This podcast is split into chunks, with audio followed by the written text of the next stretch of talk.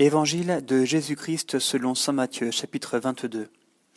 Et Jésus se remit à leur parler en parabole. Il envoie du royaume des cieux comme d'un roi qui fit un festin de noces pour son fils. Il envoya ses serviteurs convier les invités aux noces, mais eux ne voulaient pas venir. De nouveau, il envoya d'autres serviteurs avec ces mots. Dites aux invités, Voici, j'ai apprêté mon banquet, mes taureaux et mes bêtes grasses ont été égorgés. Tout est prêt, venez aux noces. Mais eux, n'en ayant cure, s'en allèrent, qui à son champ, qui à son commerce. Et les autres, s'emparant des serviteurs, les maltraitèrent et les tuèrent. Le roi fut pris de colère, et envoya ses troupes qui firent périr ses meurtriers et incendièrent leur ville. Alors il dit à ses serviteurs, La noce est prête, mais les invités n'en étaient pas dignes. Allez donc au départ des chemins, et conviez aux noces tous ceux que vous pourrez trouver. Ses serviteurs s'en allèrent par les chemins, ramassèrent tous ceux qu'ils trouvèrent, les mauvais comme les bons, et la salle de noces fut remplie de convives. Le roi entra alors pour examiner les convives, et il aperçut là un homme qui ne portait pas la tenue de noces. Mon ami, lui dit-il, comment es-tu entré ici sans avoir une tenue de noces? L'autre resta muet. Alors le roi dit au valet, Jetez-le pieds et poings liés dehors dans les ténèbres, là seront les pleurs et les grincements de dents car beaucoup sont appelés, mais peu sont élus.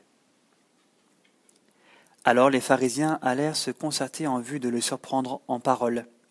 Et ils lui envoient leurs disciples, accompagnés des Hérodiens, pour lui dire Maître, nous savons que tu es véridique et que tu enseignes la voie de Dieu en vérité sans te préoccuper de qui que ce soit, car tu ne regardes pas au rang des personnes.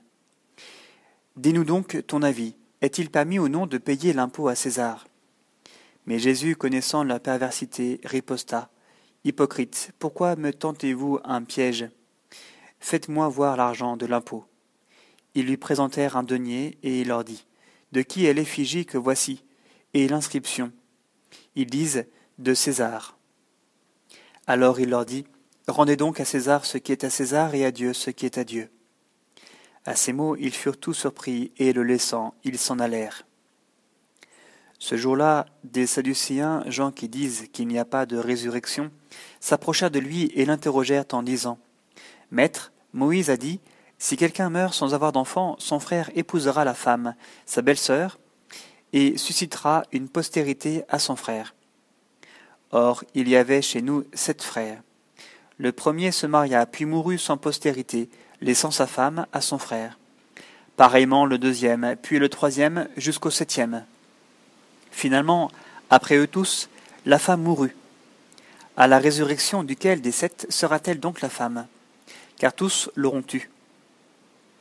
Jésus leur répondit Vous êtes dans l'erreur, en ne connaissant ni les Écritures ni la puissance de Dieu. À la résurrection, en effet, on ne prend ni femme ni mari, mais on est comme des anges dans le ciel. Quant à ce qui est de la résurrection des morts, n'avez-vous pas lu l'oracle dans lequel Dieu vous dit je suis le Dieu d'Abraham, le Dieu d'Isaac et le Dieu de Jacob. Ce n'est point de mort, mais de vivant qu'il est le Dieu. Et les foules qui avaient entendu étaient frappées de son enseignement. Apprenant qu'il avait fermé la bouche aux Sadducéens, les pharisiens se réunirent en groupe, et l'un d'eux lui demanda pour l'embarrasser Maître, quel est le plus grand commandement de la loi? Jésus lui dit tu aimeras le Seigneur ton Dieu de tout ton cœur, de toute ton âme et de tout ton esprit. Voilà le plus grand et le premier commandement. Le second lui est semblable. Tu aimeras ton prochain comme toi-même.